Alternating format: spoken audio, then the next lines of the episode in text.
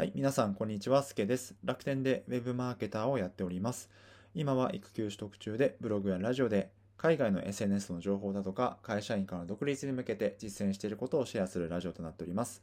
この放送は、いきはや無料メルマガの提供でお送りします。はい。えっ、ー、と、今日3本目の更新になるんですが、今回はブログを100日連続書いて後悔した3つのことについてお話をしたいと思います。で、まあ、えっ、ー、と、まあ、副業で稼ぎたいとか、情報発信で稼ぎたいとかで、えー、ブログを毎日書かなきゃいけないよと言われて、まあ、毎日更新されてる方も多いと思うんですけども、まあ、実際にですね、僕は去年の4月からブログを連続で更新して、まあ、160日間ぐらい毎日連続で更新をしてたんですけど、まあ、この時にもっとやっておけばよかったなっていうことを、えー、お話したいと思いますので、えー、ぜひ皆さん、えー、皆さんの貴重な時間を無駄にしないようにですね、えー、今日、今から言う3つのことをぜひ意識してみてください。はい。で先に、えっ、ー、と、まあ、後悔したことなんですが、1つ目は ごめんなさい。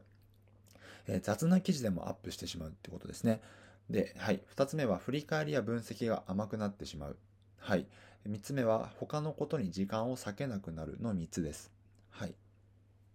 で、まず1つ目。雑な記事でもアップしてしまうなんですけども、まあこれ続けることはすごくいいことなんですけども、えっ、とまあ100日間も連続で更新をしているとですね、まあ、どうしても今日続けるためには何を書けばいいだろうというところで、えっと、書くことがすごく目的化してしまって、いわゆるやっつけでも記事を書いてしまうことがすごい多かったんですよね。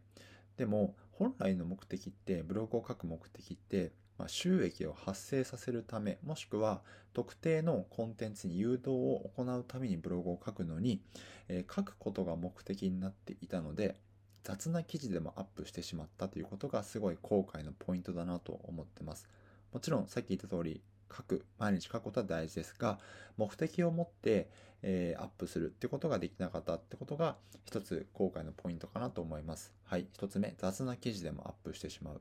はい。で、二つ目、振り返りや分析が甘くなったなんですけど、えっ、ー、と、まあ皆さん、えー、本業やられてる方だと、平日、えー、副業に避ける時間でせいぜい、まあ、3、4時間、まあ、大体2、3時間だと思うんです。3、まあ、3 4時間か2、3時間、2時間ぐらいが、まあ、最低限集中して確保できる時間かなと思うんですけど、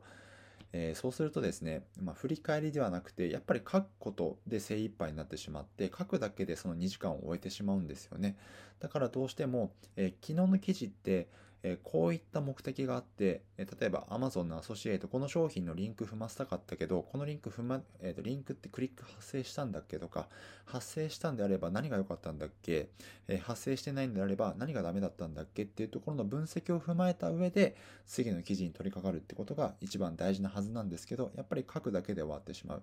えー、振り返りや分析が甘くなってしまったということが、えもう一つ後悔のポイントかなと思います。で、3つ目は他のことに時間を割けなくなるなんですけども、まあ、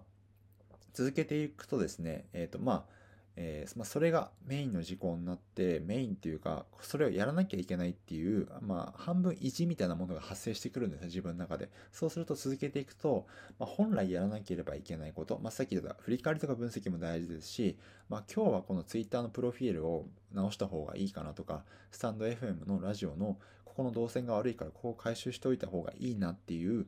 えー、こともあったりするんですが、やっぱり続けてきたから、からからにはやろうっていうところで、そういった意地になって他の時間に、えー、他のことに時間を割けなくなるっていうことがたびたびありました。何度も言うんですが、続けることは大事なんですけども、意図を持って続けることが何より大事なので、えー、ぜひ皆さんそこら辺意識していただければと思います。はい。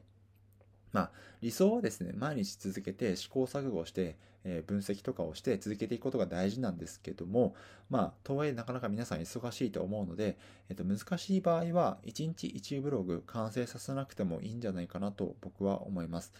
えっと、毎日書くことは大事なんだけども、1日1ブログを無理に終わらせない、えー、考える時間もしっかり持っておくってことがすごい大事かなと思います。ある程度余白の時間ですね。自分でちゃんと、えー、咀嚼したりと考えたりで今後の方向性を、えー、見据える時間ってのは、えまあ、最低限10分とか15分でもいいので持っておいた方がいいかなと思います。はい。ということで、ブログを100日連続書いて後悔した3つのことですが、えー、3つを言いますね。1つ目、雑な記事でもアップしてしまった。2つ目、振り返りや分析が甘くなってしまった。3つ目、他のことに時間を割けなくなってしまったということです。はい。えー、皆さん今連続で更新されている方、まあ、あんまり、なんだろうな、まあ、これはあくまでも自分の場合なので、えー、皆さんなりのやり方があると思うんですが、えー、参考までに、えー、これを活かしていただければ嬉しいです。